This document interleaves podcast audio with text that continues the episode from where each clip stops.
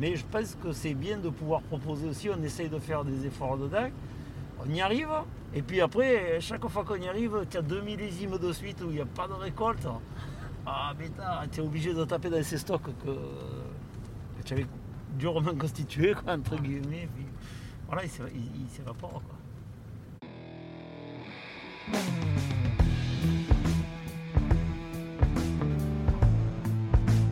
Le vin, le jaja, le pinard, le pif. Il existe une ribambelle de termes pour désigner ce breuvage que nous aimons tant, le jus de raisin fermenté. Et c'est parce que nous l'aimons plus que tout que nous voulons mieux comprendre ce qui fait un bon vin. Cépage, climat et terroir y participent, mais avant tout, il y a la patte des vigneronnes et des vignerons. Je suis Romain, Je suis Florian. Je suis Antoine. Nous sommes trois copains et nous vous emmenons à la rencontre de ces hommes et de ces femmes dans leur domaine pour les interroger sur la magie de leur métier et leur vie au milieu des raisins, des vignes et des barriques. Bienvenue à toutes et à tous dans le bon grain de l'ivresse.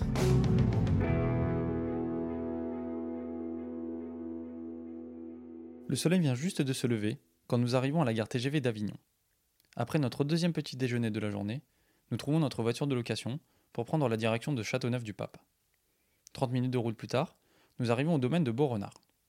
La chance nous sourit en ce jour ensoleillé de décembre, car nous avons non seulement rendez-vous avec Victor et Antonin Coulon, actuellement aux manettes, mais aussi avec Paul, leur papa, qui a déjà une longue carrière derrière lui. Nous saluerons même le grand-père, nous laissant songeurs à l'idée d'un enregistrement avec trois générations.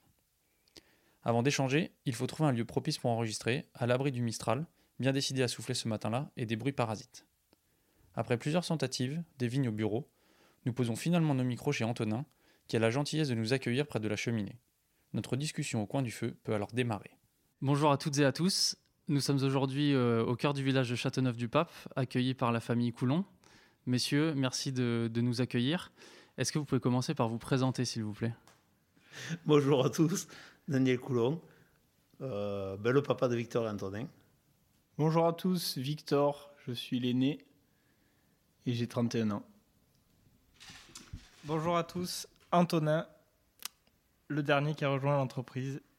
Nous sommes donc à Châteauneuf-du-Pape, au domaine euh, Beaurenard, un domaine qui a déjà une euh, longue histoire. Est-ce que vous pouvez nous détailler cette histoire euh, pour le- nos auditeurs, s'il vous plaît? Ah, je vais pas peut-être vous la détailler en entier parce que quand même elle remonte très très très très loin. Euh, les plus vieux papiers qu'on trouve, les traces, c'est 1695. Donc euh, ça risque d'être un peu long les détails. Mais par contre, euh, on voit les origines qui sont très lointaines. On, est, euh, on remonte facilement à cette génération. Et euh, voilà, moi je, suis très content de pouvoir continuer ça, de transmettre ça avec mes enfants. Et j'ai travaillé avec mon père pendant, qui est toujours, et mes parents, quoi, qui sont toujours en vie tous les deux, et pendant de nombreuses années déjà avant. Et c'était déjà aussi un bonheur. Vous avez commencé en, en quelle année, vous, Daniel? Euh, première vendange 1980. Donc 40, euh, 40 ans déjà de, de vendange. Et là, vous êtes en pleine transmission maintenant, c'est ça? Oui, là, là, on y est en plein dedans. On a la chance euh, d'avoir euh, deux. J'ai la chance d'avoir deux enfants qui sont euh, passionnés par, euh, par le vin, par, euh, par cette façon euh, de travailler euh, en famille. Et euh, donc, euh, on est en pleine transmission, euh, aussi bien avec les sujets de vigne que les sujets de cave, et puis tous les sujets de, transmission classique, quoi. Donc, je dirais que c'est vraiment un moment charnière aussi pour, pour un domaine, puisque on est en train de, de passer une génération et chaque génération a apporté une pierre à l'édifice. Donc, il faut que je sois toujours là sans que je sois trop lourd. Tu parles de pierre à l'édifice de chaque génération. Est-ce que tu peux nous dire justement quelles ont été les pierres qui ont été apportées avant toi, celles que tu as apportées, celles qu'apporteront tes enfants et Peut-être qu'on leur laissera la, la parole? Oui, pour les pierres que mes, mes enfants vont apporter, je pense que c'est eux qui répondront. Euh, pour les générations d'avant, ben déjà, euh, je pense que euh, si on remonte à la génération de mes parents, l'intérêt, c'est euh, vraiment, c'est eux qui ont, euh, qui ont créé le côté domaine de Boronard. Avant ça, c'était c'était quelque chose de familial déjà, des vignes qui appartenaient à la famille, etc. Mais il n'y avait pas une grosse identité avec un nom domaine de Boronard très, très marqué. Euh, mon grand-père, Léon euh, Coulon, avait une réputation déjà lui-même de faire un très bon vin. mes parents, en travaillant ensemble tous les deux, ont décidé de commercialiser eux-mêmes le vin et euh, d'être indépendant, de ne pas subir le marché, les fluctuations, etc. Et euh, ils se sont attachés à, créer euh, des clients aussi bien à l'export qu'en France. dès, les années 60, ils ont créé vraiment un gros marché avec des clients particuliers.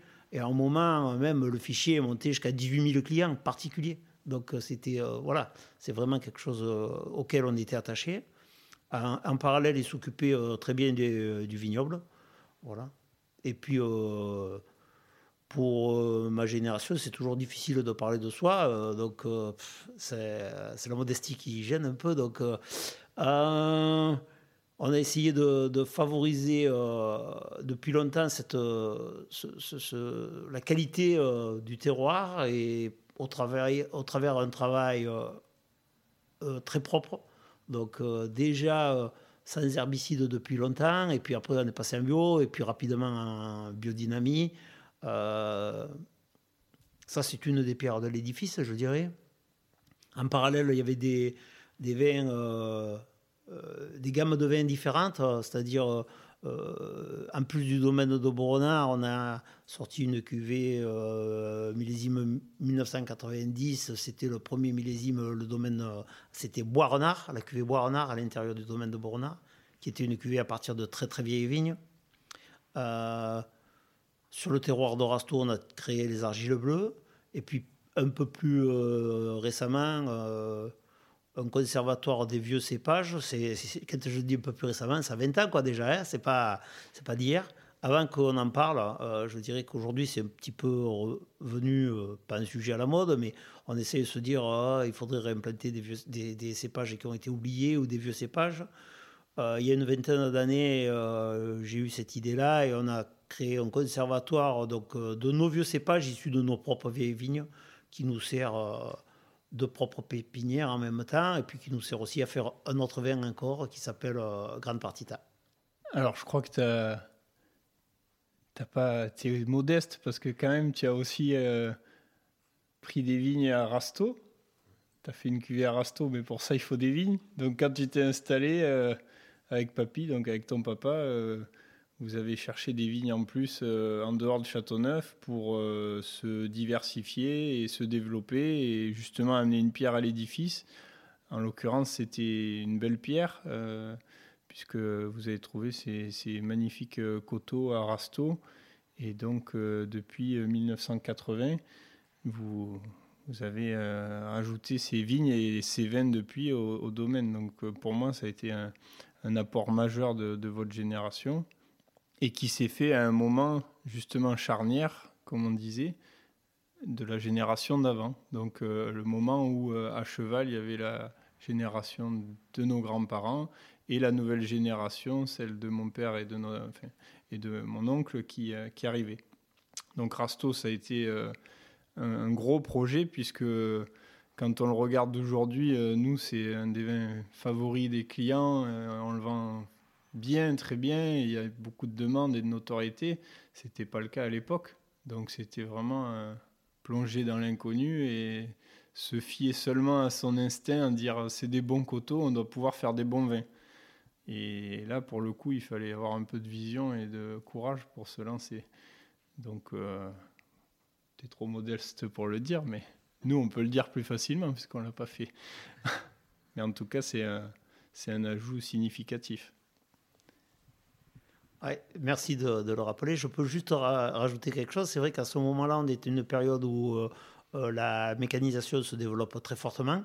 Et euh, l'ensemble des.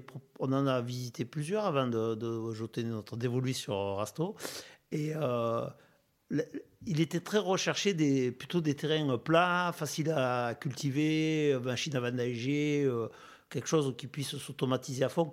Euh, Là-bas, on était sur des terroirs tout en coteaux, avec des doubles dévers, euh, donc des pentes dans les deux sens. C'est assez difficile à travailler. Par contre, c'est vrai qu'encore aujourd'hui, bon, ben, encore plus, mais ça reste magique. Quoi. Voilà, c'est vrai. Oui, il y avait la, dimension un peu dénicheur de terroir, euh, puisque Rasto, aujourd'hui, c'est évident, c'est un cru, mais c'est un cru depuis moins de 10 ans. On fête les 10 ans du cru Rasto. Euh, mon père et mon oncle vendent des bouteilles de Rasto depuis euh, plus de 25 ans. Donc c'est quand même quelque chose aussi euh, qui est notable. Pareil, c'est plus facile pour nous de le dire que pour toi. Je peux rajouter que c'est vrai, au départ, les clients, ils en prenaient pour nous faire plaisir, quoi.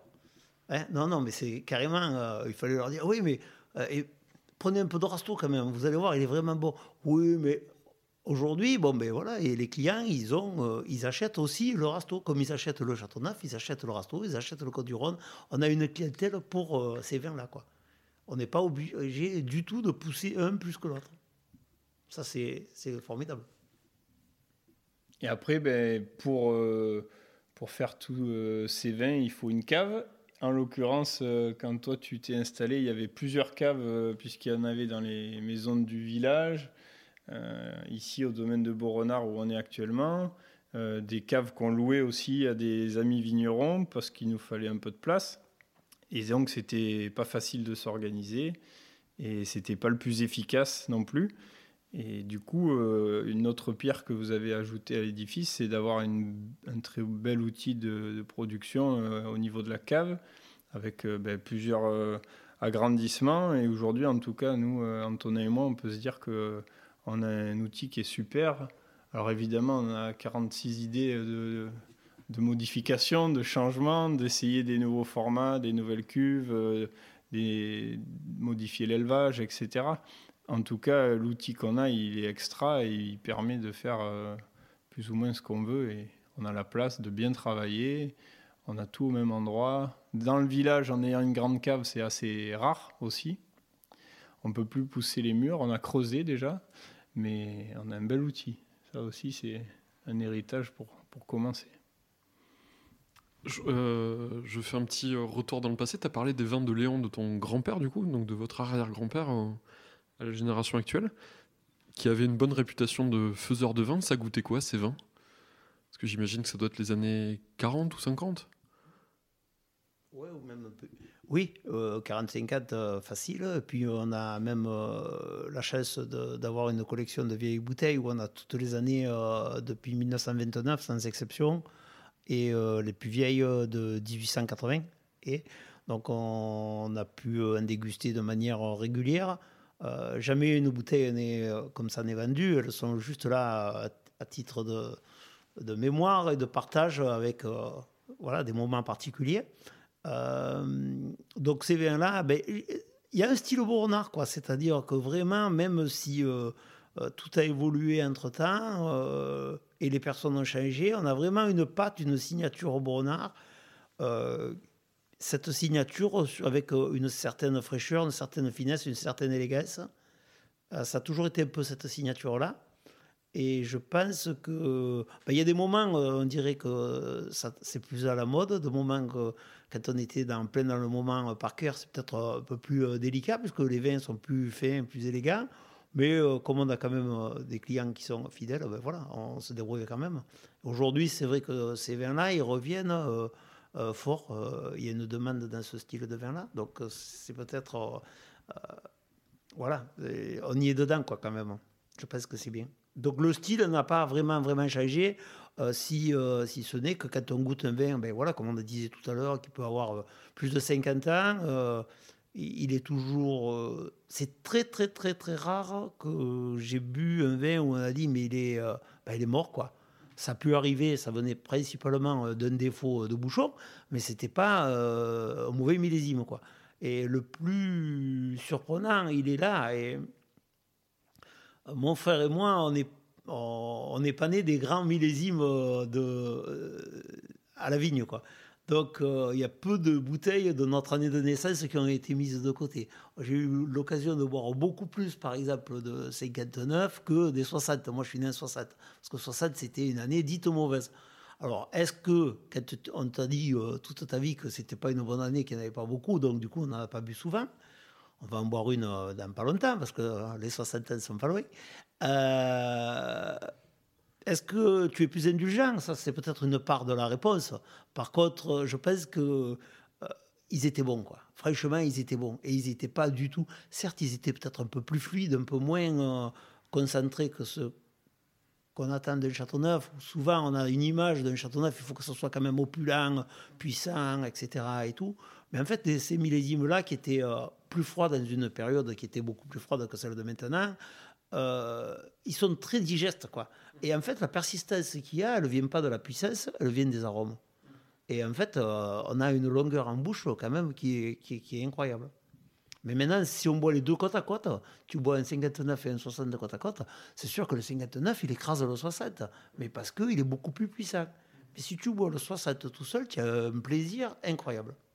Et ça, je pense que c'est toujours euh, vrai, ça.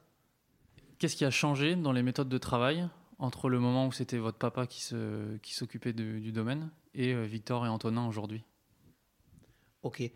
Euh, je laisserai répondre Victor et Antonin aujourd'hui pour aujourd'hui, même si je suis avec eux, euh, dans les changements qu'il y a.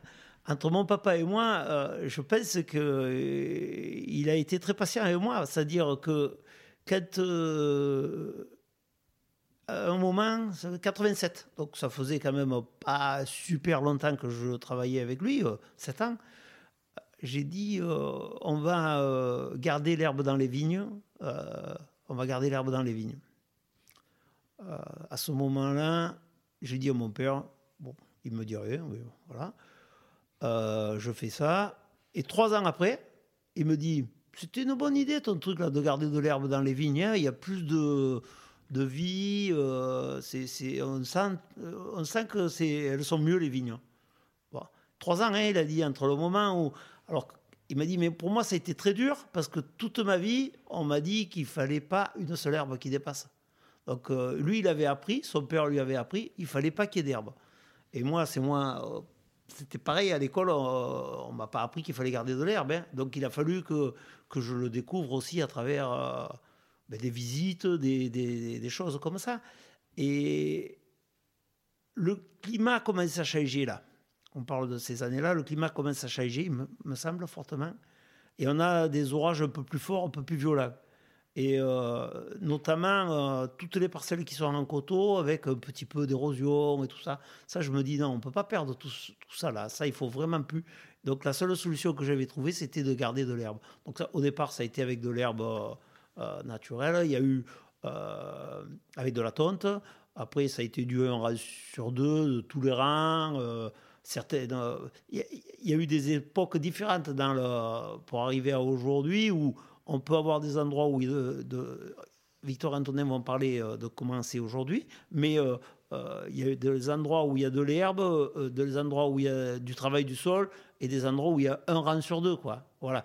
Euh, adapté à chaque finalement parcelle, exposition, euh, risque d'érosion euh, et autre, autre chose. Voilà.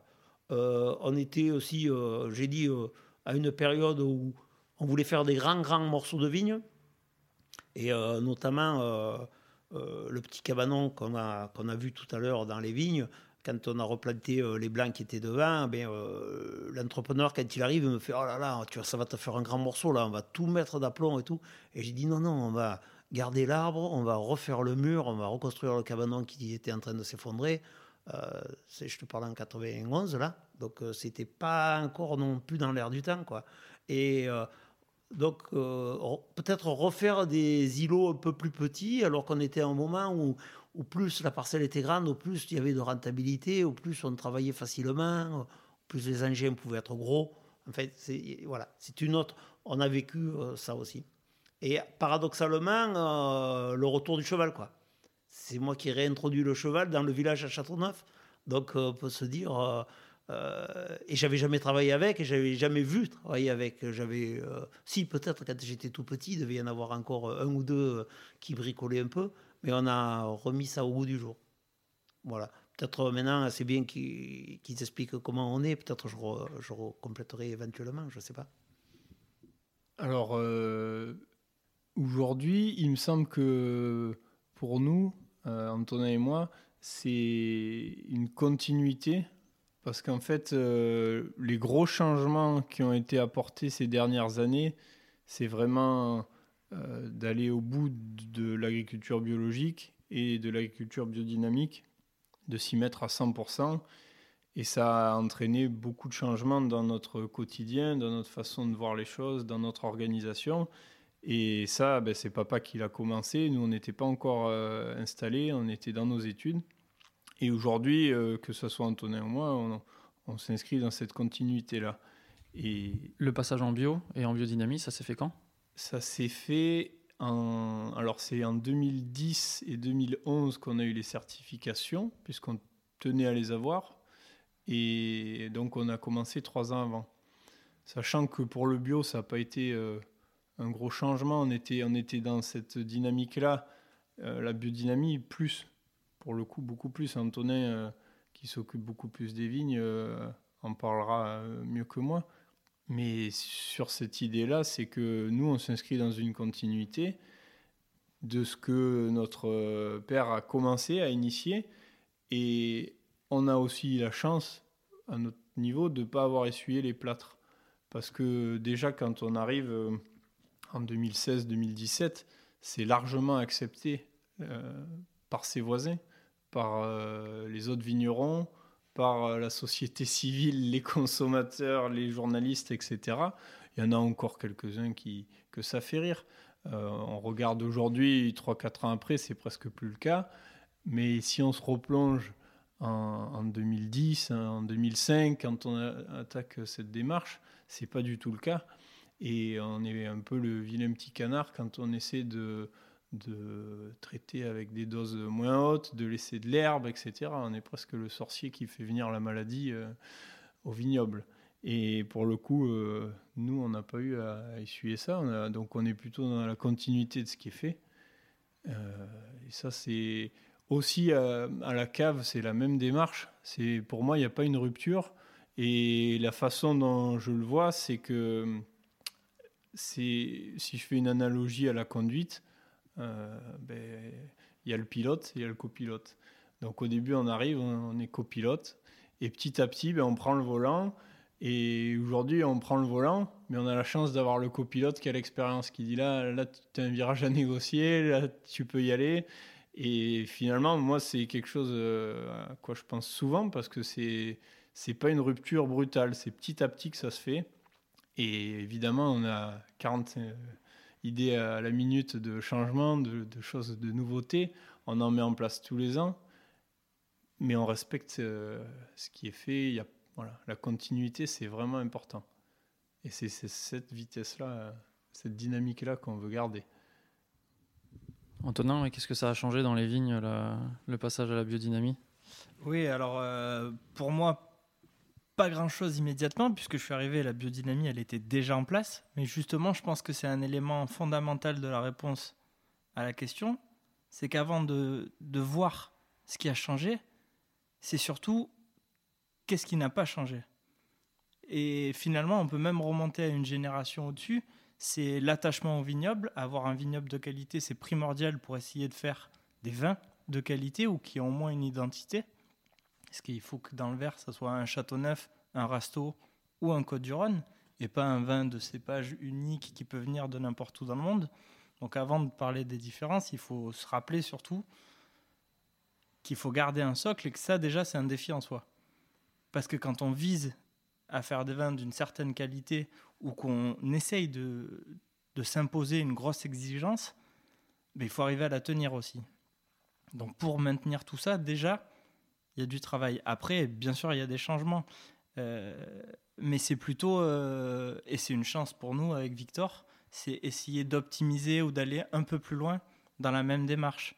On est très chanceux là-dessus, on arrive avec euh, le terrain qui est déjà prêt donc bien évidemment, ben, on va un peu plus loin dans la biodynamie sur la préparation de certaines décoctions de plantes, sur des huiles essentielles. Il, disait tout à l'heure, euh, papa, il a commencé l'enherbement en 87. Ça peut paraître, un peu, un peu dingue. nous, on voit que à Châteauneuf, les jeunes commencent à s'y intéresser depuis l'année dernière. C'est génial. Mais entre les herbes qui étaient en 87 dans les vignes et celles qu'il y a aujourd'hui, là, il y a une différence. On va choisir des herbes peut-être un peu plus adaptées à des étés secs. On va aussi commencer à découvrir des outils qui permettent de gérer cette herbe sans créer de, soucis. Avant, on tondait l'herbe parce qu'il y avait de l'eau dans le sol. Donc c'était facile de la tondre, favoriser la repousse, ça consomme de l'eau, tout se passait bien. Aujourd'hui, on ne peut pas se permettre pendant l'été de consommer cette eau. Donc il, faut, il nous semble que ce n'est pas intéressant de tondre puisqu'on aggrave le problème. Donc on a des rouleaux qui pincent l'herbe et ça recouvre le sol. Donc en plus de ne pas consommer de l'eau pour repousser, l'herbe elle fait comme un tapis sur le sol et elle évite une évaporation plus importante dans, les grosses journées euh, chaudes d'été. Donc il y, a pas mal de, petites choses comme ça qui sont intéressantes et qui évoluent, mais c'est surtout essayer de maintenir une vision et un cap de qualité sur le végétal. Et ça, c'est peut-être quelque chose de plus difficile que d'innover. Je, peux peut-être rajouter qu'au départ euh, du passage euh, en biodynamie, c'était pas forcément évident. Et euh, je me rappelle que quand Victor a dit ouais, on va te traiter de sorcier ou autre, j'avais un voisin qui, je passe, il est pas loin de la route et puis je le vois et il était en train de tourner, dans, de traiter dans notre vigne quoi. Donc je m'arrête à fond en voiture. Hein, je dis, tu sais bien qu'on est en bio, il faut pas qu'il rate de produits chez nous, je t'ai tout averti, je t'ai déjà dit et tout ça. Et tout. Tu vas m'invisquer de maladie, c'est ça qu'on dit en provençal, c'est invisquer. Tu vas m'invisquer de maladie. Euh, euh. Je dis, écoute, c'est simple, je t'avais averti, moi je suis très gentil, tu le sais, mais là, si aujourd'hui je fais venir un huissier, on prélève des feuilles, il y a de ton produit, la parcelle qui était à toi là, rien que pour payer ce que ça va te coûter, il va falloir que tu me la donnes. Alors là, tu sais qu'aujourd'hui, c'est vraiment la dernière fois qu'il va se passer ça. Mais ça, c'était une époque où c'était difficile de, faire accepter cette idée. Aujourd'hui, euh, cette personne-là ou euh, ses descendants euh, m'ont demandé des conseils. Donc, il y a eu une très très belle évolution. Ça, c'est un bon côté positif. Et après, c'était aussi parce qu'on a dit à partir des années voilà, 2000, euh, euh, on, s'y est vraiment euh, approfondi dessus, mais je peux dire que je commençais à m'y intéresser à travers des lectures, des visites à la fin des années 80 et tout début des années 90, sauf que par intérêt des vins que je goûtais. C'était, il y avait quelque chose de qui, me faisait réagir au vin, où je trouvais quelque chose de particulièrement intéressant. Mais quand je visitais euh, ces domaines-là, eh bien, euh, c'était que des toutes petites surfaces. Et nous, le domaine total euh, faisait 15 hectares à l'époque, il était plus grand encore que maintenant. Donc, impossible de, transposer comme ça. Et j'avais pas envie de faire les 6 hectares que, que les gens faisaient, ou 12 maximum. J'avais pas envie de faire que ça, faire un vin, euh, une élite à un endroit, et puis que le reste, euh, le faire mal, quoi. Ça ne correspond pas à mon caractère. Donc il a fallu aussi que je trouve une méthode pour arriver à transposer euh, la biodynamie à une échelle qui est celle de notre domaine. Aujourd'hui, ça a l'air très très simple, en fait. Euh, la première idée, elle est venue euh, de mettre euh, les dynamiseurs sur une remorque à vendage avec un groupe électrogène, une tonne à eau. Et puis voilà, je me promenais avec mon truc pour aller le faire dans toutes les parcelles. Et puis un jour, quand tu, es en train de dynamiser avant le lever du jour, donc ça doit être vers les 4 heures du matin, dans la parcelle, tu n'es pas en méditation, mais en fait, c'est pas loin de ça quand même. Et je me suis dit, mais pourquoi finalement tu ne ferais pas deux fois ça ou trois fois ça. Au lieu de te promener avec ton tracteur, il te faut avoir euh, deux fois ou trois fois ce matériel. Et c'est né là l'idée. Aujourd'hui, ça a l'air tellement simple. Tu te dis, eh ben, je suis lent de cerveau, je suis euh, bête parce que j'aurais pu y passer plus vite. Mais euh, aujourd'hui, ça a l'air facile à faire, mais ça n'avait jamais été fait. Donc voilà. Je voudrais juste qu'on dézoome un tout petit peu là pour, pour nos auditeurs. C'est la première fois qu'on vient à Châteauneuf-du-Pape. Est-ce que vous pouvez nous expliquer ce qui fait euh, la beauté du terroir de Châteauneuf-du-Pape et ce qui a fait la réputation des vins de, Châteauneuf, s'il vous plaît? Oui, bien sûr. Alors Châteauneuf-du-Pape euh, a plusieurs singularités. C'est d'une part la première AOC de France, ce qui est quand même pas rien, parce que ça souligne plusieurs éléments. Le fait que les producteurs de Châteauneuf avaient envie de sécuriser une sorte de charte ou un niveau de qualité, et ça c'était très rare à l'époque, que c'était du coup des vignerons qui voulaient une certaine indépendance, et pas juste des grandes maisons de négoce, même si à l'époque elles étaient très prestigieuses. Parfois aujourd'hui le négoce est associé à quelque chose de plus faible qualité, c'était pas du tout le cas à l'époque, c'est plutôt le paysan euh, qui avait une petite surface, qui voulait lui sécuriser une démarche qualitative. Et ça, c'est quelque chose qui est super. On le rappelle juste, l'AOC, enfin la mise en place des AOC, ça se fait notamment sous l'impulsion du baron Leroy, euh, qui était de la région. Et euh, voilà. et l'idée, c'était de, à l'époque, il y avait beaucoup de contrefaçons dans, dans les vins, et les AOC permettaient de, sécuriser la provenance des raisins et des vins. C'est ça des raisins, les, cépages, deux, trois pratiques, mais en gardant une flexibilité qui aujourd'hui apparaît très précieuse, mais qui n'était pas évidente à l'époque. Finalement, aujourd'hui, on est la première AOC de France, mais on est aussi la plus libre. On a un pool de 13 cépages dont on peut faire absolument ce qu'on veut.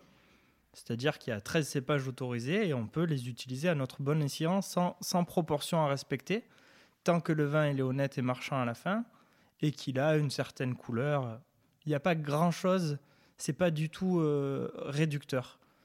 Beaucoup d'autres appellations, on peut dire presque toutes, il faut X% de tel cépage, X% de tel autre, un élevage de X temps. Et ça, finalement, c'est plus contraignant aujourd'hui. On voit qu'il y a un besoin beaucoup plus important de liberté. Il y a aussi euh, l'évolution climatique qui entraîne un besoin d'adaptation.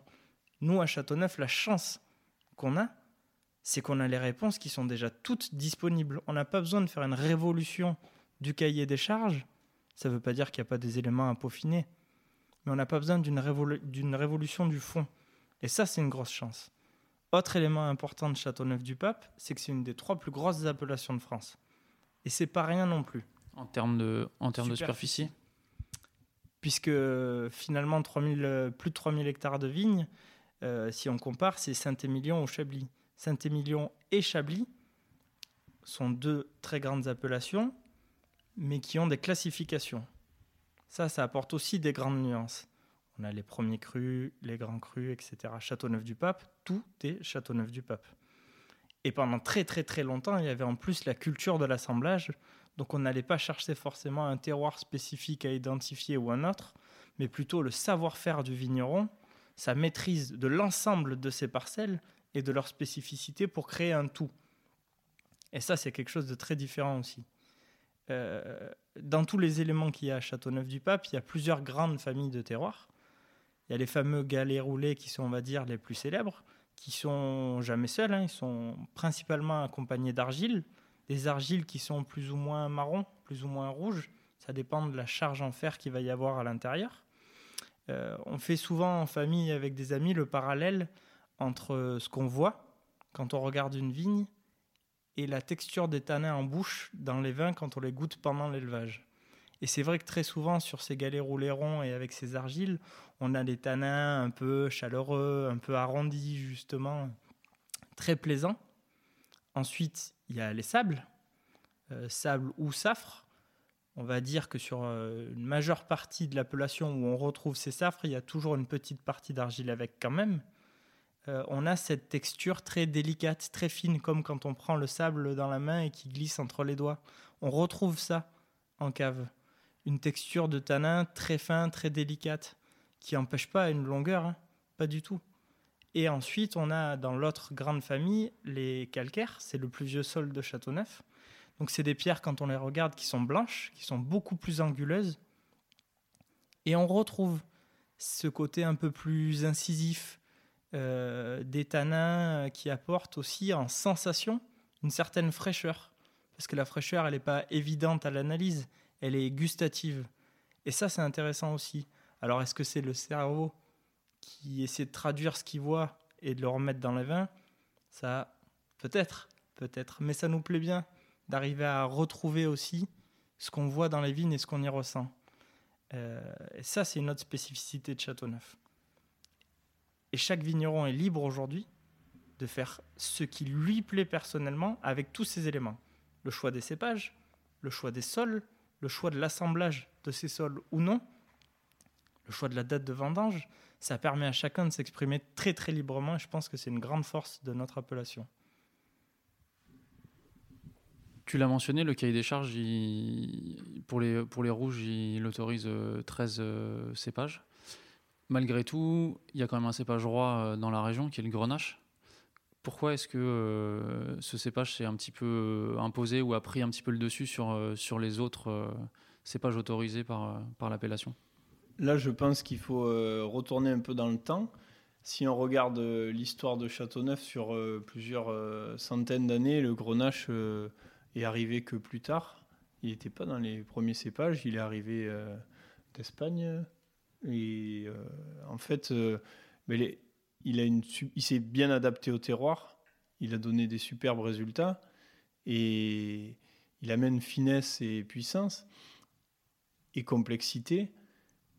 Il a aussi, dans les années 70 ou même avant, lorsque le climat était plus froid, apporté plus d'alcool, et de chaleur à un moment où presque il pouvait en manquer à certains millésimes. Donc il a amené une, euh, une plénitude au vin, un supplément d'âme qui était vraiment très important, avec euh, une empreinte qui était unique sur le sol de Châteauneuf. Et finalement, euh, ça a beaucoup plu aussi plus récemment, si on remonte 10, 20 ans en arrière, parce qu'il a amené beaucoup de générosité. Aujourd'hui, on considère presque trop, parfois, mais parce que le climat a aussi changé. Mais la caractéristique du grenache est la même et elle a aussi plu à beaucoup de, palais à travers le monde parce que justement elle amène une générosité qui est incroyable, une complexité et une finesse en même temps. C'est la colonne vertébrale du Château Neuf encore aujourd'hui. Seulement, on se rend compte qu'il y a d'autres cépages qui ont toute leur place. Et pour le coup, euh, ben, euh, notre père, par exemple, a travaillé dessus il y a bien longtemps et a eu une intuition intéressante par rapport à ce cépage. Nous, euh, c'est un cépage qu'on adore, comme tout bon châteaunevois. Mais on aime aussi beaucoup tous les autres cépages de l'appellation. Et, c'est vrai que dans les caractéristiques euh, dont Antonin parlait, tous ces cépages, on est libre avec. Et il y a beaucoup d'exemples selon les producteurs. Mais l'assemblage, c'est quand même une clé à Châteauneuf et, quelque chose qui permet euh, à Châteauneuf et dans la vallée du Rhône de faire, euh, de faire des grands vins. C'est une chance. Oui, si on revient justement, c'est un complément euh, très intéressant au cahier des charges. Un des éléments du cahier des charges, c'est qu'un Châteauneuf du Pape doit faire 12,5 minimum. Nous, ça nous paraît quelque chose de complètement aberrant. Depuis que j'ai rejoint l'exploitation et mon frère aussi, on n'a jamais eu le souci de se dire aïe aïe aïe, on fait pas 12,5, ça va pas faire un château neuf. Mais c'était pas le cas avant. Et il n'y a pas si longtemps que ça. Il y a 20, 30 ans et plus encore, c'était pas toujours facile sur certaines parcelles d'atteindre ces maturités. Et là, le grenache était une grosse réponse parce que on garantissait plus facilement une maturation. Et si on va encore un peu plus loin, pendant quand même un grand moment, ce qui était vendu était vendu à des prix différents en fonction de l'alcool. Et là, le grenache était aussi un moyen de sécuriser un bon prix. Ce qu'il ne faut pas oublier que pendant quand même une grande partie de l'évolution paysanne de Châteauneuf, on n'avait pas la notoriété qu'on a depuis, on va dire, euh, bah oui, les années par cœur. Donc il fallait quand même assurer des revenus, les sécuriser. Et le grenache était vraiment une réponse euh, qui fonctionnait très souvent très bien à ça. Donc c'est on peut pas jeter la pierre à l'excès de concentration du grenache aujourd'hui. C'est ce qui a fait Châteauneuf hier aussi. Il faut juste composer avec et le regarder peut-être un peu différemment. Tu parles de Robert Parker là quand tu mentionnes les années Parker, donc c'est un critique de vin euh, américain qui euh, qui s'est imposé un petit peu comme un enfin comme un grand dégustateur et qui a notamment euh, imposé le bar, le, la notation sur 100 des vins des vins dans le monde on lui prête euh, beaucoup de choses, notamment d'avoir fait un petit peu la pluie et le beau temps euh, à, Bordeaux et d'avoir euh, changé le, style des. Enfin, aider à un changement du style des vins vers des vins un peu plus opulents, un peu plus alcooleux et, boisés. Est-ce que c'est quelque chose que vous avez ressenti à Châteauneuf? Est-ce que vous, pensez que les années par cœur, ça a aidé à bâtir une certaine réputation de Châteauneuf? Oui, c'est clair que Robert Parker euh, a permis euh, d'accroître significativement la notoriété de Châteauneuf-du-Pape. Si euh, on prend un spectre plus long dans le temps, Châteauneuf-du-Pape, tout est dit dans le nom. C'est le vin des papes à un moment quand même. Donc, à une époque où il n'y avait pas Twitter, il n'y avait pas d'ambassadeur, on a eu euh, le premier ambassadeur, c'était un pape qui en a fait euh, son vin, euh, notamment quand ils étaient à Avignon au XIVe siècle. Donc on a eu des grands ambassadeurs très tôt qui ont porté l'appellation et qui lui ont permis d'avoir une notoriété et qui ont aussi incité les vignerons à se protéger, à créer les AOC. On a eu des auteurs qui en ont parlé beaucoup. Et le vindifilibré euh, provençal, euh, on a eu un de ses auteurs, poètes, qui était Châteaunevois. Donc euh, je pense que ça a été à plusieurs époques. euh, on a écrit beaucoup sur Châteauneuf, on l'a chanté, on l'a bu aussi quand même, il faut. Et hum, Robert Parker, ça a été, oui, presque comme un gourou parce que son, aura a dépassé sa personne très largement et s'est imposé. Et avec le- les bons et les mauvais côtés. En tout cas, c'est un palais, c'est quelqu'un avec une grande sensibilité, une grande analyse des vins. Il a forcément influencé parce que euh, lorsqu'il aimait un vin, on le vendait mieux. Donc euh, logiquement, euh, de façon marchande, on s'est dit si on fait un vin à ce goût-là, on le vend mieux. Une équation facile. Après, euh, il faut rester fidèle à son identité. Et comme tout euh, mouvement, il y a des cycles. Certains vignerons sont allés plus fort dans cette direction, d'autres moins. Ça a influencé le goût du vin, c'est indéniable à Châteauneuf aussi. Après, je reste vraiment persuadé que le terroir reste plus fort que le critique, que la méthode de vinification, que le vigneron. Et un Châteauneuf reste un Châteauneuf, quelle que soit la façon dont il a été fait. Et ce qui a permis euh, à, à la base la notoriété, c'est, je pense, cette capacité de, au vin à être euh, singulier, à être différent des autres vins. Et c'est ça qui a parlé euh, au palais de Robert Parker, qui après a changé, mais c'est qu'une, c'est qu'une étape. À la base, si on revient au pourquoi Robert Parker a aimé le vin, il y a trouvé quelque chose la puissance, l'élégance, etc. Le curseur puissance, il a monté après. C'est comme si on montait un peu le volume de la puissance. On le met euh, euh, au devant de la scène. C'est un élément très important du château neuf.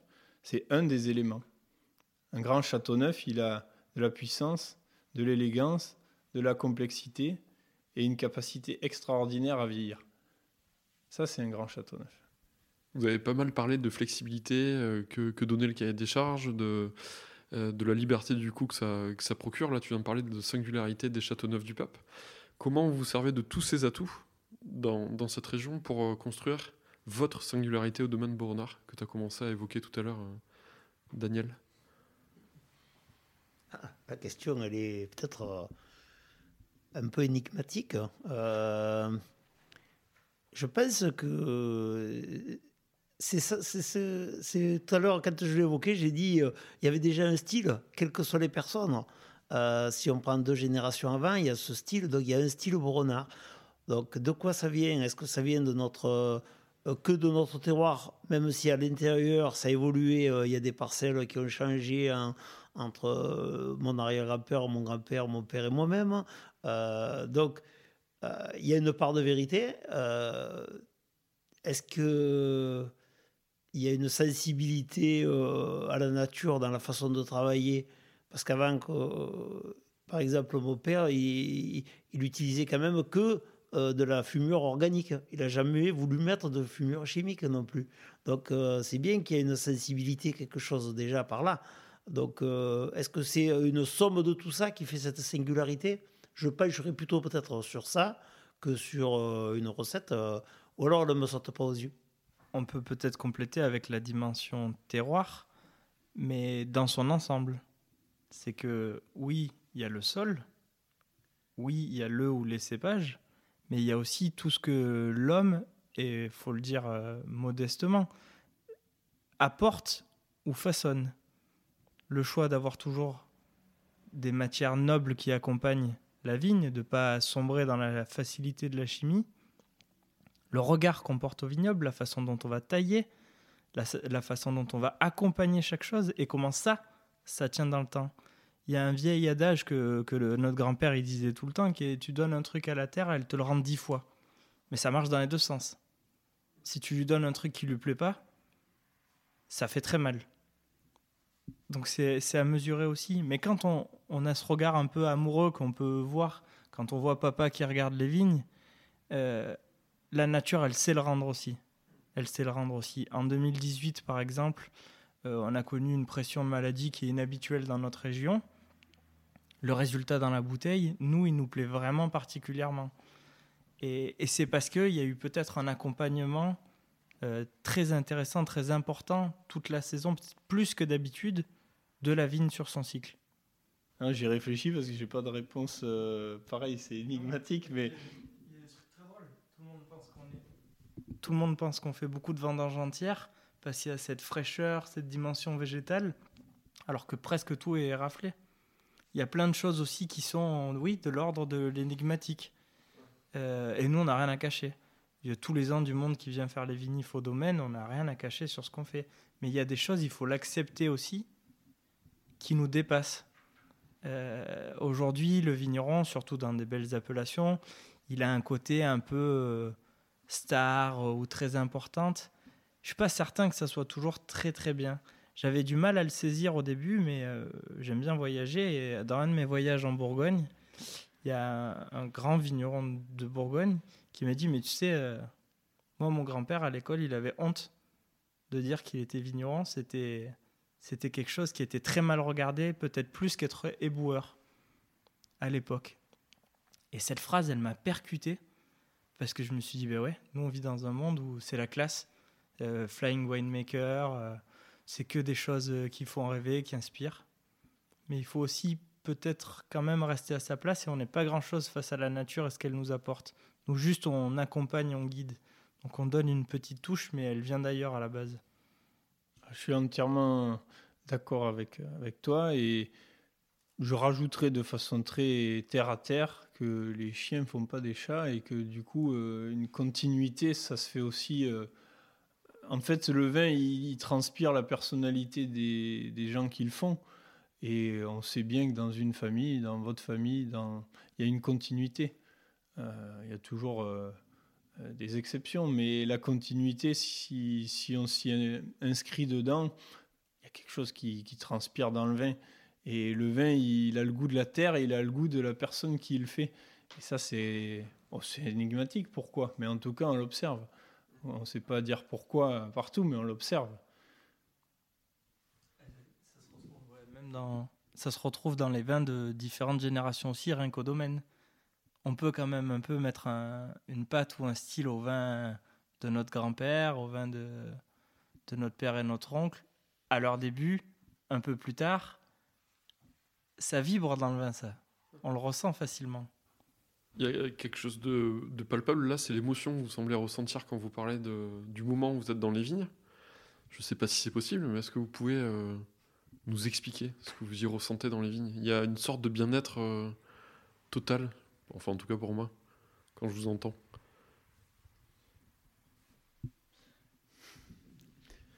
Euh, oui, mais, mais je pense que vraiment, euh, il y a une, sorte d'osmose entre la vigne, euh, entre la vigne et, la personne qui, l'accompagne. Euh, je, je, me je me rappelle une anecdote. Ça, c'est une anecdote qui n'est pas dans nos vignes, justement, qui va faire voir cette espèce d'émotion qu'il peut y avoir. On était allé faire une une dégustation très particulière dans un lieu particulier, euh, dans, euh, dans une autre région que la nôtre. Et puis on descend et on passe à côté. Et là, je ne sais pas pourquoi, hop, je m'en vais et je vais voir une vigne qui est là. Je vais la voir. Et elle était pleine d'oïdium. Mais je n'avais jamais vu de ma vie une vigne avec autant d'oïdium. J'étais pas là pour regarder des vignes, j'étais là pour rien. Mais la vigne, elle m'a appelé, il a fallu que j'aille la voir et que je me rende compte. euh, voilà. Donc il y a quand même quelque chose qui se passe. Et quand je raconte ça, en fait, je. euh, quand je je ne suis pas professoral quand je veux euh, enseigner ou expliquer quelque chose euh, à mes enfants. J'essaye de le partager. Et quand on marche dans la vigne, des fois, on me dit Ah, Tiens, voilà, j'ai vu ça par exemple. Ou on goûte ça, on goûte ce grain si c'est au moment des vendanges, etc. Et donc, euh, c'est la même chose. C'est-à-dire qu'il y a un moment, quand tu marches dans la vigne, pourquoi tu regardes cette souche et tu ne regardes pas l'autre? Parce que tu es dans l'observation, tu es là-dedans, et tu sens que soit elle est mieux, soit elle est un peu moins bien. Si elle est un peu moins bien, tu vas voir ce qui va un peu moins bien. Et, et elle va te dire, ah, moi je suis peut-être un cas isolé, je suis peut-être le plus sensible de toute la parcelle, mais fais attention, il y a une pression de midjou par exemple, ou, ou d'autres choses, d'une autre maladie, ou du sec, ou de... Voilà, Euh, la, vigne, elle est capable de, sans parler, euh, d'arriver à nous transmettre quelque chose, mais ça s'apprend pas ça, donc ça se ressent. Donc il faut que quand euh, on est ensemble, quand on marche dans la vigne, euh, bien, on soit capable de regarder euh, chacun à notre tour la souche qui nous parle et, qui nous enseigne qu'est-ce qui se passe à ce moment-là. Et voilà, des fois on dit Ah, mais explique-moi un peu plus. Non, on continue, il faut qu'on marche là-dedans pour que ça devienne naturel, instinctif. L'explication, on peut en reparler après. La souche, elle t'a appelé. elle Voilà. Mais voilà. Et c'est assez compliqué, mais je trouve que c'est un ressenti particulier. Et ça fait partie de la transmission. Il me semble que nous, on a, cultivé cette observation et ça nous paraît évident. En fait, euh, si on observe euh, nos semblables, l'espèce humaine, on va regarder quelqu'un, on va dire ben, je le sens, je le sens pas, il m'a l'air fatigué, il m'a l'air bien, il m'a l'air joyeux, il a l'air euh, d'avoir une dent contre moi. euh, voilà, tout un tas de choses qu'on fait spontanément. C'est des réflexes euh, de survie, c'est des réflexes d'appartenance à un groupe, et c'est des réflexes euh, profondément ancrés dans notre inconscient, et on le fait tous les jours en permanence euh, sans l'analyser ou en l'analysant. On fait facilement la même chose avec les animaux, parce qu'on les humanise souvent, notamment les animaux de compagnie. On peut essayer de savoir un peu comment ils sont, les personnaliser. Et en fait, euh, le monde des plantes, c'est la même chose. C'est le monde vivant. C'est des êtres vivants qui parlent, qui communiquent. Ils n'ont pas une bouche et des yeux. Ça, c'est dans les films. Mais en fait, ils, ils- communiquent. Ils communiquent, ils s'expriment, ils ressentent euh, des choses et on peut voir s'ils sont bien, s'ils sont moins bien. Et, ça, ça se cultive. Et c'est vrai que euh, moi, quand je me balade dans les vignes euh, euh, avec mon père, je lui dis Mais comment tu vois tout ça? Chaque fois mais, bon, mais il faut que je le cultive parce que là, il voit une tache de midiou à 3 km, mais en fait, il la voit pas, il sent les choses, il, observe. Et Antonin, quand il a fait les premiers essais sur certaines huiles essentielles, mais pourquoi tu as mis celle-là? Parce que je sais pas, c'est un ressenti. C'est un ressenti et c'est. Voilà. Alors, des fois, on va ensemble dans le vignoble et puis des fois, euh, non, c'est le besoin d'y aller seul. Parce qu'on a, une idée ou quelque chose et il faut se balader dedans et voilà, on ressent quelque chose et c'est vrai que ça fait partie de notre boulot. Alors on peut dire qu'on est payé à rien faire, mais en fait euh, on travaille. on se balade dans les vignes. C'est vrai que c'est une attitude euh, qui est parfois vécue comme originale, mais on peut nous croiser souvent dans la vigne seul ou accompagné, et tout simplement en marchant. Vous avez mentionné plusieurs fois le sujet du changement climatique. Comment est-ce que ça se matérialise euh, chez vous et qu'est-ce que vous mettez en place pour euh, contrer euh, ces effets? Si S'il y a besoin de contrer ces effets. Il y a peut-être plusieurs réponses. Euh, nous, on parle plus souvent de dérèglement que de réchauffement climatique, puisqu'en fait, ce qu'on voit, c'est qu'il y a de plus en plus de choses extrêmes, mais dans plusieurs directions différentes. Alors, c'est vrai, ces derniers temps, c'est beaucoup de sécheresse et de chaleur l'été. Mais on peut voir d'autres choses. Des, des gelées plus tardives, euh, des grêles de plus en plus prononcées à d'autres moments, moins d'eau aussi. Mais chacun de ces éléments, il a une influence et une conséquence, conséquence différente selon où il se place. Des zones trop exposées au nord ou trop humides à une certaine époque sont peut-être beaucoup plus intéressantes aujourd'hui. Et inversement, des zones qui mûrissaient très très bien avant, qui étaient très sèches et qui correspondaient bien à une certaine concentration et une bonne maturation du raisin, elles, il va falloir les accompagner différemment. C'est vraiment à la parcelle et au millésime qu'on adapte, sauf qu'on ne peut pas changer tout tout le temps, tous les ans. On ne sait pas ce qui va se passer. Donc il faut ressentir et, vivre avec une, oui, une évolution, mais il ne faut pas tout révolutionner et tout changer, parce que c'est des cycles, ça évolue, et que c'est pas parce que il va faire chaud pendant quelques temps qu'il va faire chaud tout le temps. C'est à apprendre aussi, et c'est là, je trouve, pour moi, c'est ce qui était le plus difficile au début, c'était d'accepter cette dimension euh, qui est double un peu du temps. C'est-à-dire qu'il y a la saison et l'horizon de 3 ans, et puis il y a aussi le long terme. Et il me semble que dans la famille, nous, on s'inscrit tous dans, dans quelque chose de plus loin, de plus profond. On n'est pas là juste pour planter un cépage qui fonctionne bien aujourd'hui et faire un vin d'aujourd'hui. Il faut que ça reste. Il faut que ça reste à un certain niveau aujourd'hui, demain, mais dans 10 ans ou 50 ans aussi.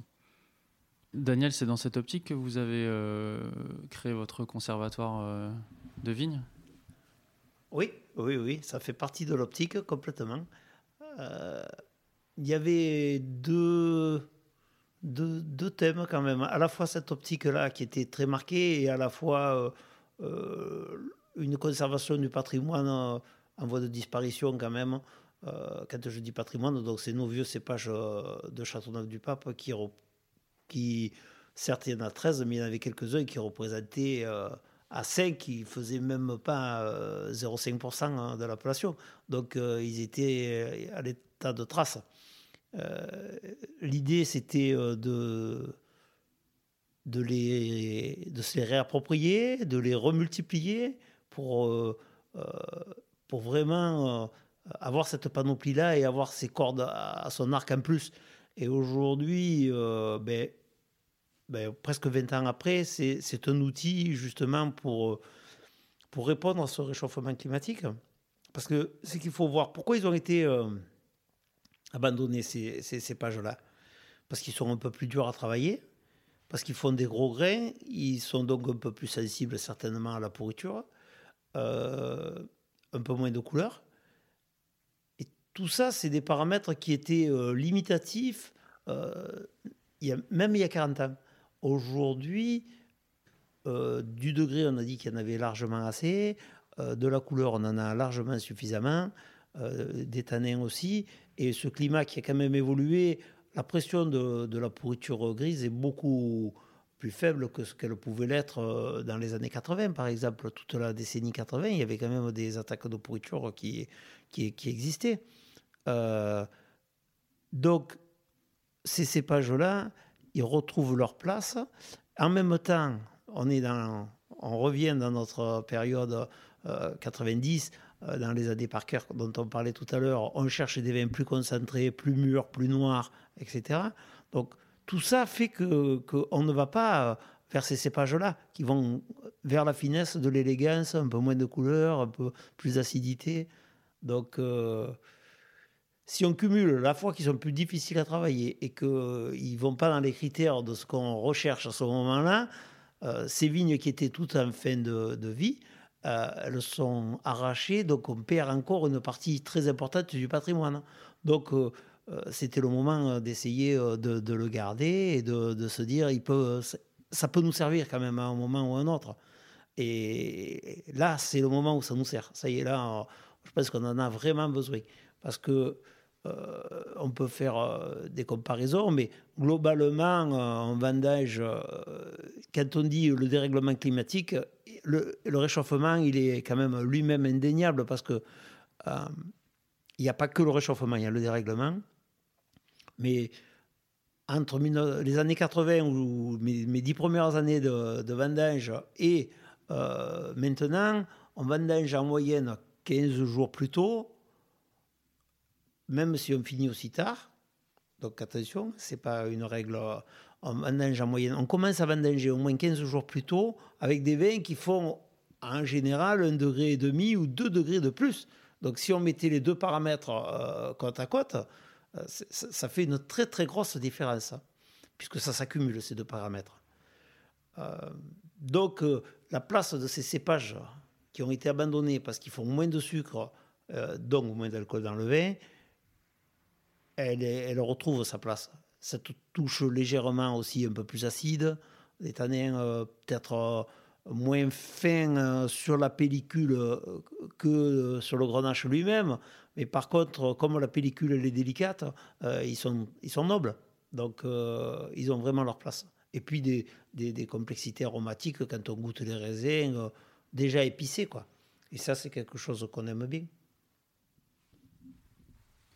Et au-delà du conservatoire de, de, cépages que vous avez mis en place, est-ce que, euh, dans les dernières années, voire les dernières euh, décennies, vous avez changé euh, l'encépagement global du domaine, les proportions des, différents cépages que vous pouvez avoir? Je peux commencer à répondre, Antonin finira. Oui, on, a, on, changé certainement l'encépagement du domaine et on va continuer. Aujourd'hui, on a aussi une, une méthode euh, qu'on a mis au point ensemble, euh, qui est issu un petit peu de ce conservatoire des cépages, où on a vu vraiment que le fait de planter euh, le porte-greffe, puis de les greffer après, une fois que le plan s'est bien bien implanté, avait une très bonne réponse. Parce qu'en même temps, on a beaucoup parlé quand même de chaleur et de sécheresse. Il faut reconnaître que quand on fait une vigne neuve, bon, euh, un plan bien préparé par un très bon pépiniériste, euh, on peut avoir une très bonne réponse. Quand on fait euh, de la remplace dans, dans des vignes anciennes, c'est-à-dire que chaque fois qu'une souche est morte, elle est arrachée et on replante, on la remplace. Donc là, on peut faire évoluer l'encépagement sans tout changer. Ça veut dire que toutes les années, on peut corriger un petit peu notre encépagement et là, on y travaille à fond dessus. Euh, là, je vais laisser Antonin euh, l'expliquer. Oui, euh, c'est un changement à double niveau. Donc, toutes nos remplaces de vignes qui meurent naturellement ou suite à un incident mécanique ou autre, on les remplace. Et ce qu'on fait très souvent, c'est qu'on mélange les cépages, justement. Vraiment dans un seau.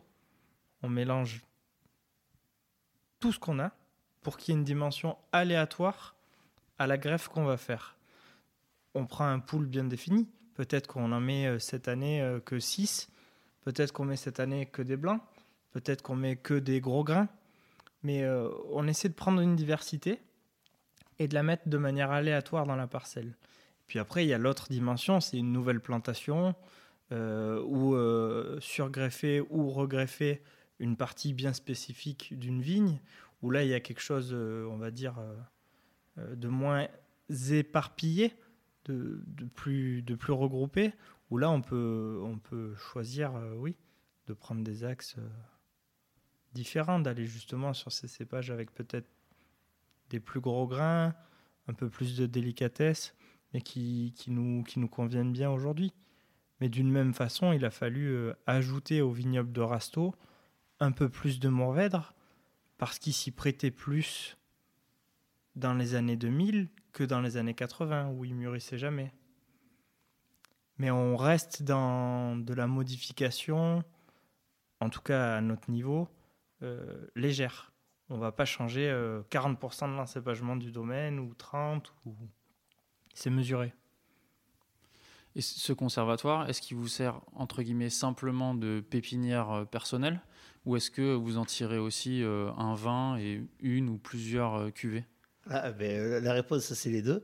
Euh, oui, il nous sert de pépinière personnelle. Et puis, il nous sert aussi donc, euh, pour faire un vin où le premier millésime a été le 2012, ça s'appelle Grande Partita. Grande Partita, c'est une œuvre majeure donc, qu'a écrit Mozart. Et hum, je pense que c'est quand même quelque chose de, de particulier. C'était une œuvre qui été écrite pour 13 instruments. Et là, donc, avec nos 13 cépages, c'était quelque chose, un clin d'œil. Au départ, quand on a créé la, la collection, euh, il n'était pas du tout euh, prévu d'en faire euh, un vin. C'est quand la Vendée de 2012 s'est prévu que ces grappes étaient tellement belles et tout, on dit quand même, ça serait bien qu'on essaye de les vinifier à part pour voir ce que ça va donner. Quoi. Et puis, voilà, il y a eu une sorte de coup de cœur aussi. Et donc, après, on l'a reproduit quand le climat s'y prête. Donc, il n'y a pas eu tous les millésimes. Mais euh, parce qu'après, on avait aussi besoin sur d'autres millésimes de le mettre dans l'assemblage de Boronard. Donc euh, il faut qu'on puisse le garder à part aussi euh, de temps en temps. Comment est-ce que vous avez choisi la parcelle où vous avez mis ce, conservatoire de cépages Est-ce qu'il fallait des, conditions particulières de sol, d'exposition Qu'est-ce qui a joué dans, dans, le choix? Dans la vie, il faut un peu de chance. Donc comme toujours. Et donc, euh, la chance a été là, c'est-à-dire que on a pu récupérer euh, à côté de ma maison euh, un, terrain sur lequel il y avait un, petit projet immobilier qui tombait à l'eau. Et on a pu reprendre cette terre où, il y avait un projet de faire une bouchonnerie. les associés se sont pas entendus, donc ils ont accepté de, nous céder le terrain. Donc c'était un terrain euh, qui était euh, en repos du sol euh, forcé pendant plus de 10 ans et il avait déjà été arraché avant, donc il y avait plus de 12 ans de repos du sol. Donc c'était l'idéal pour pouvoir implanter une nurserie, quoi, hein, je veux dire une terre vierge, comme si, si on était parti d'une terre vierge des anciens. Donc ça, c'était vraiment cette part-là de chance, avec le, fait qu'elle n'est pas dans un endroit en fait, c'est à côté de ma maison, donc on peut surveiller, parce que c'est toujours pareil, là. Hein. dès qu'on commence à avoir des choses qui deviennent euh, un peu rares, comme ça, ben, c'est bien de pouvoir un peu les surveiller, quoi. Est-ce que vous avez eu le retour de Mozart sur euh, le goût de, de la cuvée? Je pense que... Euh, oui, il y a une espèce...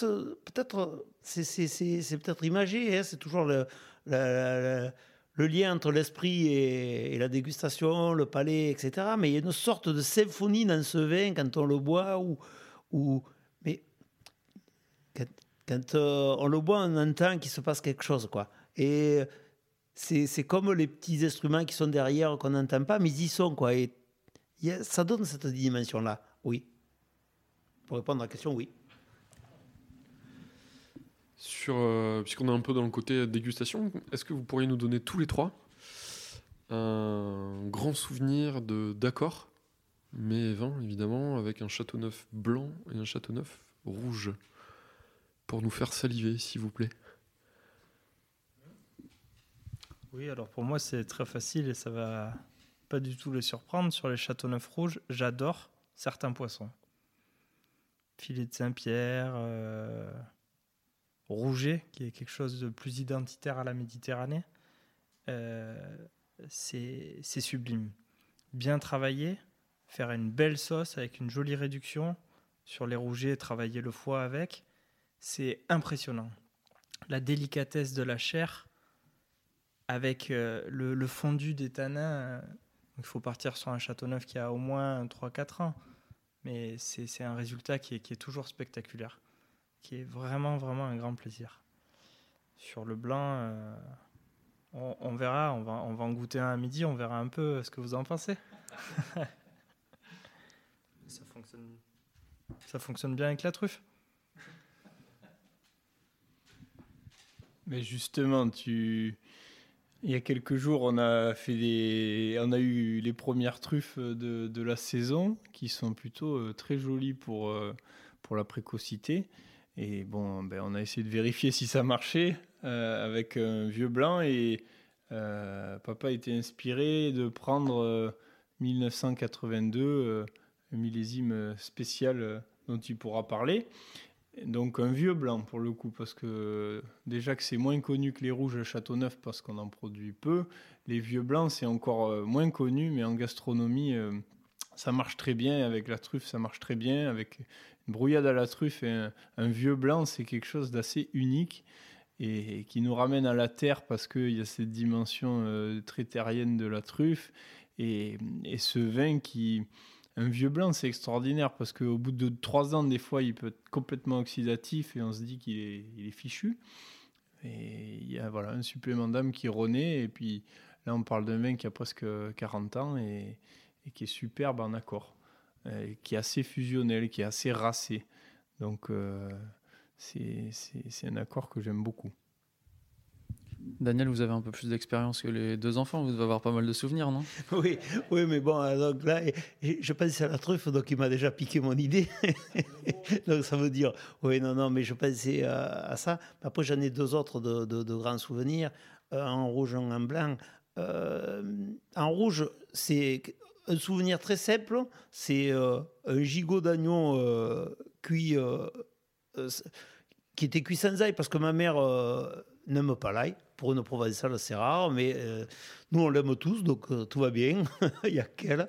Et euh, cuit sans ail avec des amandes et un accord avec Châteauneuf du Pape Rouge. Là, c'était un millésime 85, mais c'était à ce moment-là un accord vraiment magique. Et l'autre, c'est dans un restaurant au Lucas Carton à, à Paris, où c'est absolument énorme parce que là, donc, euh, je fais la première cuvée de bois renard blanc et euh, il adore ça, mais il me dit bon, mais il faut venir pour essayer, euh, Monsieur Sandres, il faut venir pour essayer ce qu'on peut faire comme accord, quoi. Alors, on essaye avec la, la dorade en croûte de sel. Et alors là, Franchement, c'est absolument magique. Au premier essai, c'était magique. Et je trouve le vin bien meilleur que ce que je trouvais chez moi. Ça, ça m'était pas vraiment arrivé encore, quoi. Et après, euh, il dit oui, mais moi, ce que je voulais faire, c'était pas avec ça, parce que ça, c'était avec des coquilles et Jacques. Alors, on essayait avec des coquilles et Jacques. Et alors là, on a essayé, mais pendant euh, trois heures. Et non, ça, ça va pas, ça, c'est trop ci, c'est trop ça.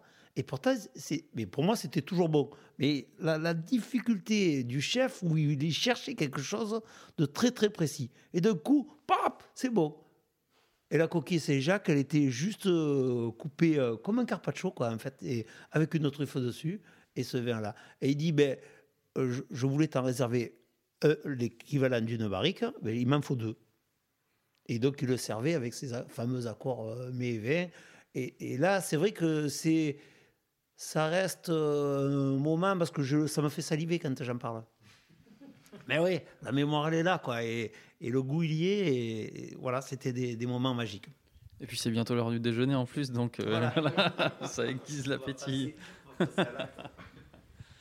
Euh, c'est bon, enfin vous avez d'autres souvenirs? Non. On est, puisqu'on parle de dégustation, est-ce que Daniel, vous pouvez nous dire un mot sur l'école de dégustation que vous avez créée? Il me semble que c'est avec le, un sommelier, euh, Franck Thomas, meilleur sommelier d'Europe euh, il y a quelques années. Euh, quel est le but de, de, de, cette, de cette école? Pourquoi est-ce que vous l'avez créée? Oui, alors voilà, là c'est vraiment le début de l'école. C'est une idée qui nous a traversé avec Franck il y a de nombreuses années. Franck est un ami et on a travaillé justement sur des dégustations qui, qui, sortent un peu de l'ordinaire. On parle de dégustation intuitive, géosensorielle, tout, ce que, tout ça, et, sur lequel on a vraiment eu euh, euh, des, grands moments de partage ensemble, certains, euh, des difficultés aussi, des moments à, mettre les choses concrètement. Et aujourd'hui, c'est quelque chose qui, voilà, qu'on maîtrise un peu, je vais dire, entre, entre guillemets. Et on a une belle amitié, Franck et moi. Et lui, donc, il a monté quand même plusieurs euh, écoles. Et donc, euh, ça s'est trouvé en discussion entre amis comme ça, de dire oui, mais pourquoi on ne ferait pas euh, une école à Châteauneuf, puisqu'il y a le lieu, il y a le prestige et il y a les vins. Et on l'associe avec tous ces terroirs à Châteauneuf. Et, et voilà. Et donc, le, projet qui est parti d'une discussion et d'un apéritif euh, est devenu quelque chose de concret. Et donc là, il y a 12 élèves qui sont là cette année, euh, la première promotion, et, c'est bien. Le but, c'est euh, d'avoir aussi une autre approche de, de, de, la dégustation, puisque lui, Franck, il a quand même été, donc, ouais, c'est ça, champion de France, d'Europe et meilleur ouvrier de France, tout la même année, en 2000. il a cette connaissance incroyable mais il a aussi euh, complété avec cette euh, dégustation euh, un peu différente et arrivé à faire partager ça à des élèves pour qui eux-mêmes vont travailler soit dans des restaurants, ils peuvent travailler dans des caveaux, chez des cavistes. Donc le but là, c'est pas de faire des sommeliers qui vont être qu'un sommellerie restaurant, c'est de l'ouvrir possibilité de travailler dans des domaines, chez des cavistes et de pouvoir plus facilement partager avec, euh, avec les gens. Donc euh, le but est là. On a commencé nos échanges en, t'entendant dire, Daniel, que chaque génération avait apporté euh, sa pierre à l'édifice. Je vais proposer à Antonin et Victor un exercice de projection. On est dans 30 ans. Qu'est-ce que vous voulez dire dans 30 ans que vous avez réussi à transmettre à la génération d'après? Alors, si on est dans 30 ans, euh, une grande fierté, ça serait ben, d'avoir euh, euh, mes enfants ou alors ceux d'Antonin qui, qui, boivent nos vins et ceux de nos parents avec une fierté, en se disant Waouh, pétard, c'est bon. Et ça, ça serait un accomplissement.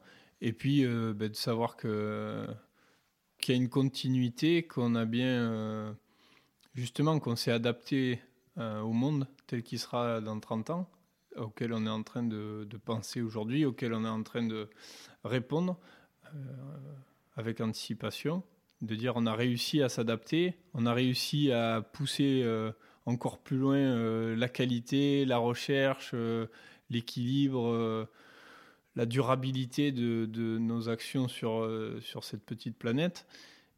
Voilà. Je pense que euh, si on arrive à se dire qu'on a fait notre part du colibri là-dessus, c'est déjà suffisant. Oui, c'est amplement suffisant. Je rajouterai rien à cette réponse. Elle est belle. Et c'est une petite, euh, un petit clin d'œil à, Pierre Rabhi qui, qui, a, qui a développer cette, cette, philosophie du colibri. Chacun fait sa part et sa part est utile. Et que ce soit à titre individuel ou, collectif, nous, euh, le matin, on sait pourquoi on se lève. voilà, on a notre mission, on, a un sens à notre vie. Et il faut que ça soit utile, euh, utile à ce qu'on peut apporter aux autres. Donc euh, il faut rester modeste, mais en même temps, il faut arriver à la faire, sa petite part.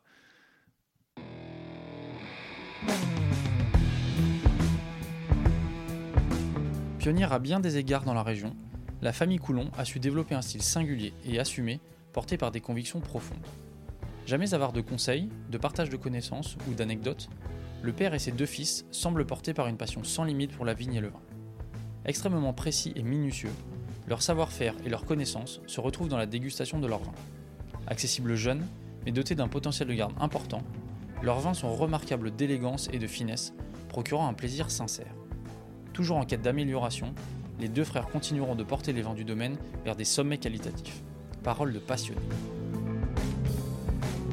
Merci à toutes et à tous d'avoir passé ce moment avec nous. Nous avons plus que jamais besoin de votre soutien pour que ce podcast grandisse. Pouvez nous faire un don en vous rendant sur la page Tipeee, T-I-P-E-E-E -E -E du Bon Grain de l'Ivresse, et vous pouvez nous soutenir en nous mettant 5 étoiles et un commentaire sur votre appli de podcast. À la réalisation aujourd'hui, Antoine Sica, Florian Nunez et moi-même, Romain Becker. Merci à Emmanuel Napet pour le mixage, à Emmanuel Doré pour le générique original et à Léna Mazilu pour les graphismes. On se retrouve très vite pour de nouvelles aventures viticoles. D'ici là, prenez soin de vous et buvez bon.